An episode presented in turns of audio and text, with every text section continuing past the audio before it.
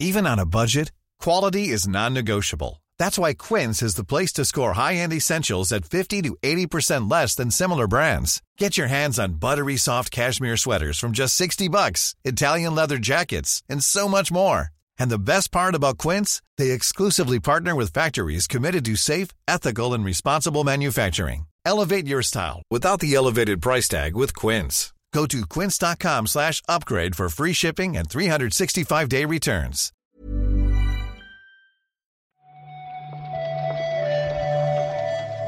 Buenos días, bienvenidas, bienvenidos a esta nueva recarga activa. Hoy es martes 13 de junio y vamos a comentar la actualidad del videojuego con Juan Salas. ¿Qué tal, Juan? Muy buenos días, Pep. Bien, la verdad, estoy, estoy contento. Después de los eventitos de ayer, me he levantado contento. ¿Tú qué tal? ¿Cómo estás? Pues bien, un poco de sueño, porque me quedé un rato probando demos después de los eventos, pero, pero bien, bien. Comprobando aquí que efectivamente parece que va a llover, ¿eh? Se viene tormenta gorda. Hoy podemos hacer el parte meteorológico igual en Madrid. En principio también va a llover hoy, así que tenemos lluvia en todas partes de Night. De momento, después de las conferencias de Ubisoft y Capcom, lo que tenemos es una lluvia de titulares, ¿eh? Fíjate. ¡Wow!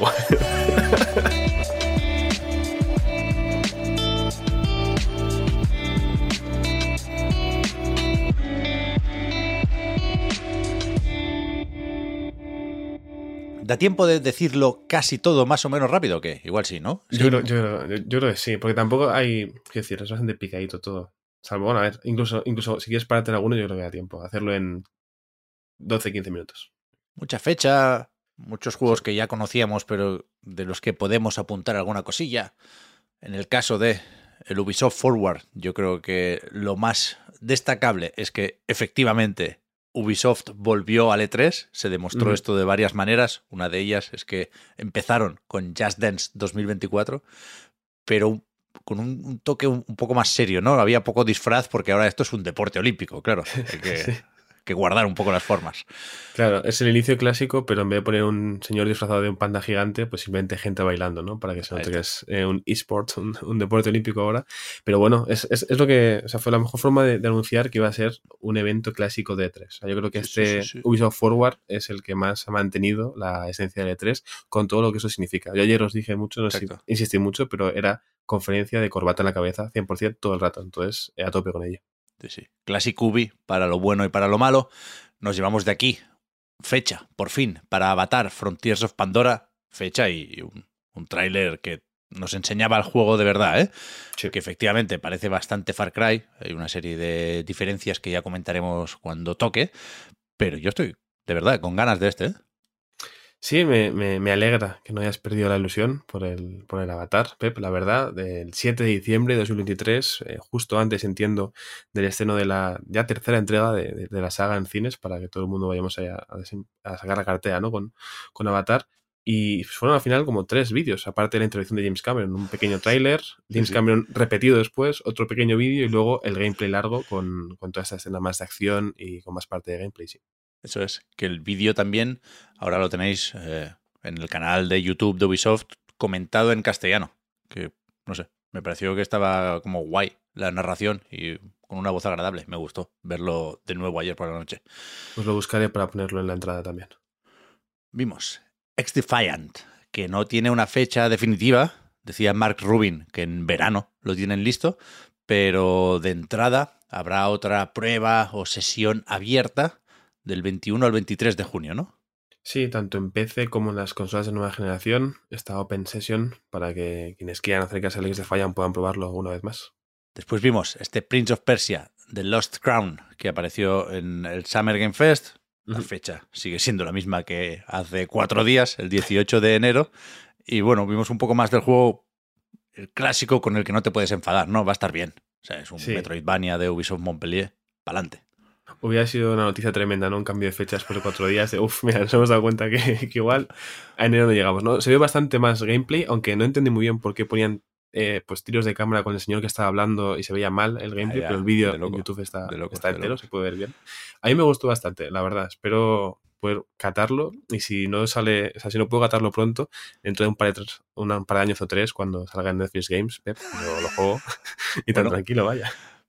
Se llevan bien, ¿eh? Netflix y Ubisoft. Hubo por ahí una serie también de animación. Bueno.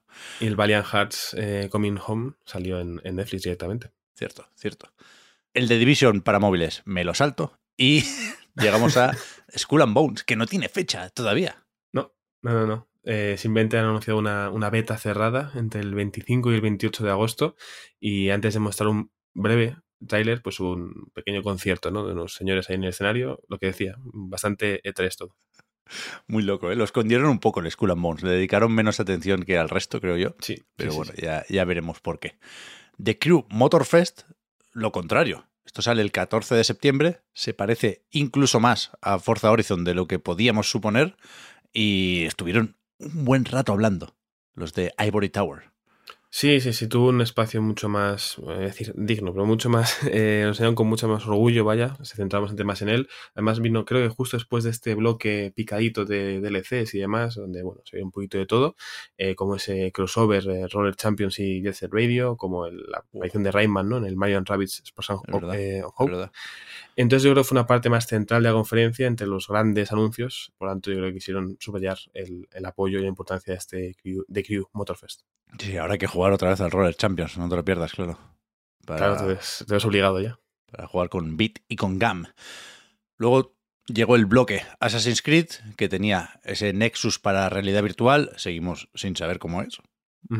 Podemos sospechar que va a marear un poquillo, pero bueno, ya hay, que, hay que ser valiente con esto. El Codename Jade para móviles, el de Tencent, que se filtró también un gameplay hace tiempo, pero ayer no vimos mucho más. Y el Mirage, 12 de octubre, que por si no lo sabíais, es una vuelta a los orígenes. lo han repetido 80 veces, pero ayer, además de decirlo, lo enseñaron de verdad de la buena, ¿no? Sí, incluso días antes de la conferencia ya vi por Twitter, ¿no? La opción de poner el filtro para tener los colores del primer Assassin's Creed, se hablaba mm. mucho de eso. Creo que hubo algo raro con esta presentación porque el primer vídeo que enseñaron me parecía bastante extrañamente horrible y luego el siguiente, el extenso, el de gameplay, me convenció bastante más, la verdad. Pero bueno, eh, sirve para ver un poco cómo se va a jugar, que quizás no es lo más sorprendente del mundo, pero creo que es una fórmula que a mucha gente le funciona, así que estarán contentos con lo, con lo enseñado. Sí, sí, sí. Creo que nos pasó lo mismo a muchos, ¿eh? Lo de que nos gustara más el gameplay que el tráiler. Pero bueno, 12 de octubre echamos un ojo a esto. Y finalmente, ese Star Wars Outlaws de Massive, ese mundo abierto que se enseñó con una CGI en, en, lo de Microsoft, en Xbox Games Showcase, y que efectivamente ayer teníamos gameplay. Clásica conferencia de Ubisoft también en esto, en un final muy, muy espectacular, quizá demasiado espectacular, hasta el punto de que cada uno tiene que decidir aquí si se cree o no los gráficos, ¿no? Que vimos ayer. Claro, cuanto, cuantos más E3 o más años llevas en esto, entiendo que es más fácil dudar, ¿no? Es decir, vale, se ve muy bonito, se ve genial. En principio sale en 2024. Me gustará probarlo y ver que es así. Si confiamos, ¿por qué no confiar? Ya llegará el tiempo de, de, saltar cuenta si no es así. Eh, tiene una pinta bastante buena, la verdad. Se vio tanto opciones, ciertos diálogos para ver qué puedes elegir, partes de persecuciones, partes de acción una protagonista que yo creo que ganó un poco más de, peso y de carisma con lo visto, partes espaciales con las naves, en general un, anuncio bastante sólido y un cierre yo creo que a la altura de lo que se puede esperar de, Ubisoft. Pues sí, de aquí nos vamos a medianoche al Capcom Showcase, que sabíamos que iba a durar 36 minutos, quizá fue un poquito más, entiendo que ahí no se contaba el pre-show, Juan. Claro, hubo un pre-show primero que fue más un pre-show de, Street Fighter VI prácticamente, hablando con un actor de doblaje, hablando de distintos aspectos del juego, y luego en la cuenta atrás, antes del evento, aprovecharon para meter muchos anuncios, ¿no? De cosas que ya conocíamos, de, pues, de Resident Evil que van a llegar a Switch, de Monster Hunter en, móvil, del Monster Hunter que ya está en consolas y demás, un poquito de todo, ¿no? Pero luego sí que más o menos tuvieron un ratito de eso, 36, 40 minutos para los juegos importantes del evento. Hmm. Después vimos el Kinutsigami Path of the Goddess, otro que tenemos fresquito y reciente, porque lo vimos en el evento de Xbox. De hecho, pusieron aquí el mismo tráiler, salvo por los logos que aparecían al final, ¿no? Ahora sabemos, como ya sospechábamos o intuíamos, que esto sale para Xbox Serie S, Serie X, por supuesto, pero también para PC y PlayStation 5. Claro, era la información que nos faltaba. Eh, en el evento de Microsoft pues no se dijo, pero bueno, ya, ya lo sabemos. Eh, yo estoy muy sorprendido con, con, este juego, Pep, sobre todo por la fría reacción de nuestros compañeros de podcast. Pero bueno, eso ya la gente cuando escuche el reload que, que, lo, que, que, lo juzgue. Es verdad que es, que es un juego un poco menos evidente de lo que quizás nos gustaría, porque Capcom habla de una mezcla entre acción y estrategia. No sé esa parte de, de pensar cómo va a funcionar, pero, pero a mí me parece muy chulo, visualmente, vaya. Sí, sí, sí. En estas cosas a veces hay que dejarse un poco llevar, ¿no? Por, por el corazón y dejar el cerebro un poco, no desconectado, pero que disfrute. Ahí está. Mega Man para móviles. Fuera Resident Evil 4 VR. La verdad es que pinta muy bien, pero llegamos a la noticia más destacable, supongo, de la noche, aunque no fuera precisamente buena. No esperábamos ver a Pragmata por aquí, pero asomó para retrasarse indefinidamente, básicamente. Sí, sí, creo que es la noticia de, del día, seguramente. Me parece una forma original de, anunciarlo, ¿no? Dentro del propio tráiler, con esta niña que está dibujando, ¿no? tachando el 2022, tachando el 2023, diciendo perdón por el retraso. Aparte, luego, al, al, terminar, había un mensaje ¿no? del equipo hacia los, hacia los fans, luego partes nuevas de, de gameplay en general, pues bastante interesante lo que se pudo ver y sobre todo yo estuve viendo por Twitter a ver cómo reacciona la gente, vi a los fans más eh, hardcore de, de, Capcom bastante contentos con la noticia. Eran todos mensajes de apoyo como de el tiempo que necesitéis, no os preocupéis, lo cual me parece una reacción positiva por lo menos. Creo que se lo han ganado los de Capcom. Yo sigo teniendo muchas ganas de Pragmata, es un juego que tiene algo que a mí me da muy buena vibra, pero yo la verdad es que esperaba un, un anuncio más tardío. O sea, ya suponíamos que no iba a salir este año, no fue un mazazo en ese mm. sentido, ¿no? Pero yo me esperaba, yo qué sé, en un State of Play en octubre o en noviembre, que le dieran ya una fecha para 2024, pero, pero no, no, de momento no se quieren pillar los dedos. Cuidado, esto no significa que no vaya a salir o que no pueda salir en 2024, ¿eh? simplemente uh -huh. no quieren anunciar una fecha hasta que no estén convencidos de que van a poder cumplirla. Pero nada, esperar. Es verdad que el tráiler por lo menos acababa con un poquitín de gameplay que no habíamos visto hasta ahora. Sí, por ahí sí, alguna esquiva, algún ataque, algún, algún cabreo, tanto del de protagonista, supongo, ¿no? El que va dentro mm. de ese traje espacial, como de la propia niña que también hará uso de sus poderes, claro. Sí, sí, sí. Al final, a mí me parece una forma interesante de anunciar esto y algo que se puede agradecer. Al final, creo que fue en el verano de 2020, en el evento de PlayStation 5, cuando se vio en Pragmata y fue un teaser prácticamente. Así que, bueno, por lo menos tenemos algo para, para amenizar la espera. Ghost Trick, Phantom Detective. Efectivamente llega el 30 de junio, es una fecha que ya teníamos marcada desde hace tiempo. Clásico, un juego de culto, incluso te diría, ¿no? De Capcom, que llega a nuevas plataformas. Creo que mucha gente va a estar encantada de descubrirlo. Y nueva trilogía de Ace Attorney, en este caso de Apollo Justice. Sí, el, el, Ghost Trick viene de lejos, creo que fue el año pasado cuando se anunció, ahora simplemente eh, contaros que hay una demo disponible, tanto en consolas como en PC, por si queréis probarlo, y que creo que el avance, el proceso que, que hagáis se puede transferir luego al juego.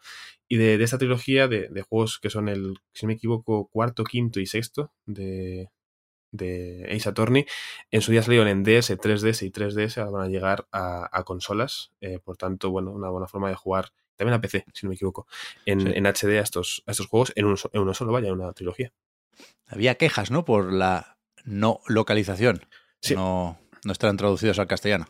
Sí, va a estar traducido al alemán, al francés, al inglés, al coreano, pero al castellano no. Entonces la gente se ha quejado. Creo que estos tres, uno de ellos tuvo traducción oficial, Uh -huh. No sé si es el, el, Dual Destinies que tuvo Anasis en, en Anite en su día, que estaba mirando, pero, pero el resto no tuvo traducción oficial. Entonces, bueno, entiendo que la gente se queje, con razón.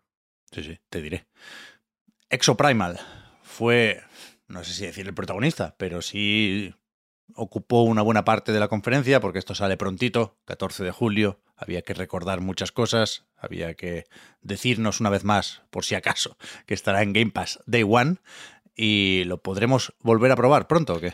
Eh, sí, sí, sí. De hecho, cuando decías que tuvo cierto peso en la conferencia, es que creo fue de los que más tiempo de pantalla tuvo, entiendo que por razones lógicas, ¿no? Porque por su próximo lanzamiento muy cercano y por todo lo que querían contar. Vaya, yo de hecho, después de verlo, lo que hice fue releerme el, el avance de Víctor para, para empaparme un poco más del juego, pero vaya, eh, está muy, muy cerca ya su lanzamiento.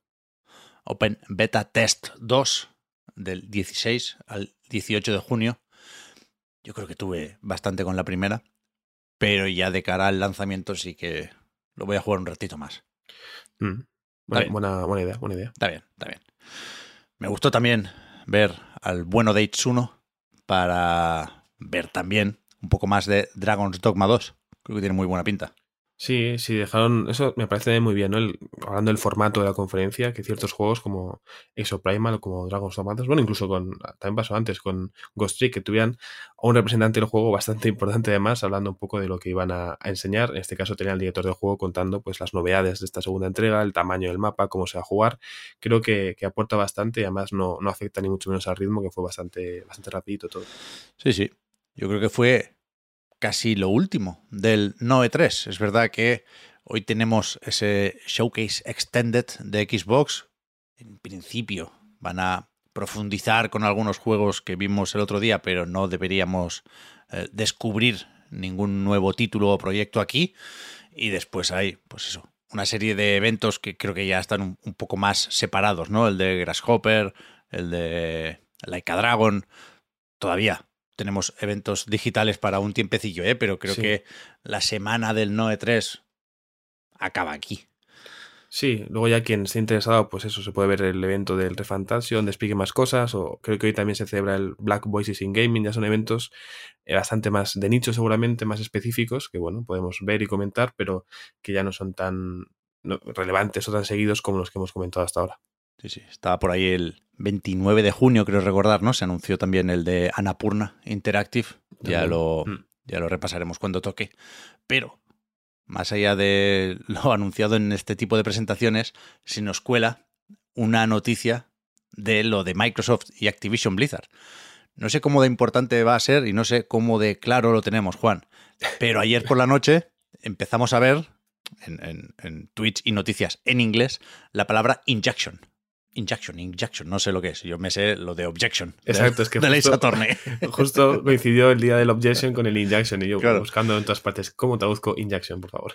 Pero la idea, yo creo que es una suerte de orden judicial, podríamos decir, ¿no? Y lo que mm. busca aquí la Federal Trade Commission, el organismo regulador en Estados Unidos, que tiene pendiente ese juicio, esa demanda con Microsoft para mm, valorar el tema de la adquisición, ¿no? Eh, entiendo que lo que hacen con esta injection o esta orden es evitar que Microsoft pueda comprar Activision Blizzard antes de que se celebre el juicio, que es algo que yo había escuchado y leído como posibilidad. Creo que era Michael Pachter que decía en un vídeo, si Microsoft tiene luz verde de la Unión Europea o de la Comisión Europea, puede comprar Activision Blizzard y, y en el juicio con la Federal Trade Commission que se decida ya no si, si tiene permiso para comprarla, sino eh, si tiene que devolverla, ¿no? Claro. Con lo cual entiendo que es una medida preventiva en ese sentido. Sí, parece un, movimiento destinado a eso, evitar que dé un paso tan relevante como sería ya tener, ¿no? Ya haber realizado la adquisición. Eh, al final, este tipo, este tipo de asuntos legales, yo digo gracias, Pepe, que estés por aquí para aportarnos algo de luz, porque ya me lío, ya si encima son términos con difícil traducción, eh, más aún. Pero bueno, le veo el sentido. Ayer sí que leía eso, la parte de Microsoft, ¿no? Que al final, ¿qué van a decir? ¿no? Pues estaban como casi agradecidos, ¿no? Por esta orden judicial, por decir, bueno, así por lo menos aceleramos el proceso judicial, puedo entender. Pero, pero bueno, entiendo cuál es el motivo de, esta demanda de la Federal Trade Commission. Eh, a ver, a ver qué sucede. Sí, sí. Brad Smith, el presidente de Microsoft, decía eso, ¿eh? que, que, a ellos les viene bien porque así se dan más prisita. Y nada, en algún momento de este verano supongo que actualizaremos con más información sobre los dos frentes que quedan, ¿no? El americano con la Federal Trade Commission y después está lo de la famosa apelación en el Reino Unido con la CMA, con reuniones de políticos de por medio y, es verdad que no, debería alargarse muchísimo más esto. Ya veremos, ya veremos. Hasta aquí la recarga activa de hoy. Vamos a ver si recuperamos cierta normalidad con las recargas y por lo tanto, o al revés, con la industria y la actualidad del videojuego. Muchas gracias por haber comentado hoy la jugada, Juan. Hablamos ahora. Pep. Hasta luego.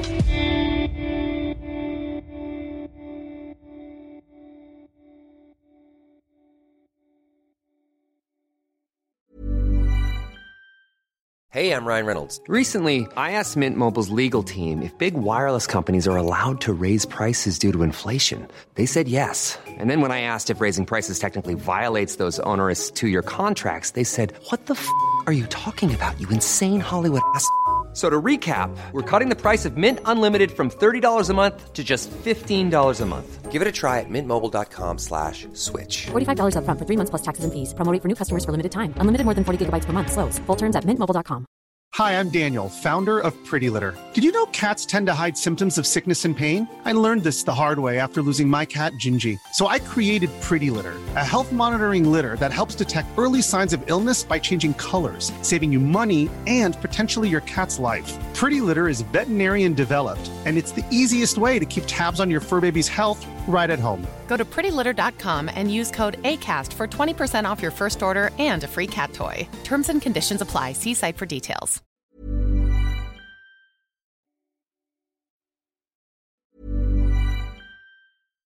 Hi, I'm Daniel, founder of Pretty Litter. Cats and cat owners deserve better than any old fashioned litter. That's why I teamed up with scientists and veterinarians to create Pretty Litter. Its innovative crystal formula has superior odor control and weighs up to 80% less than clay litter. Pretty Litter even monitors health by changing colors to help detect early signs of potential illness. It's the world's smartest kitty litter.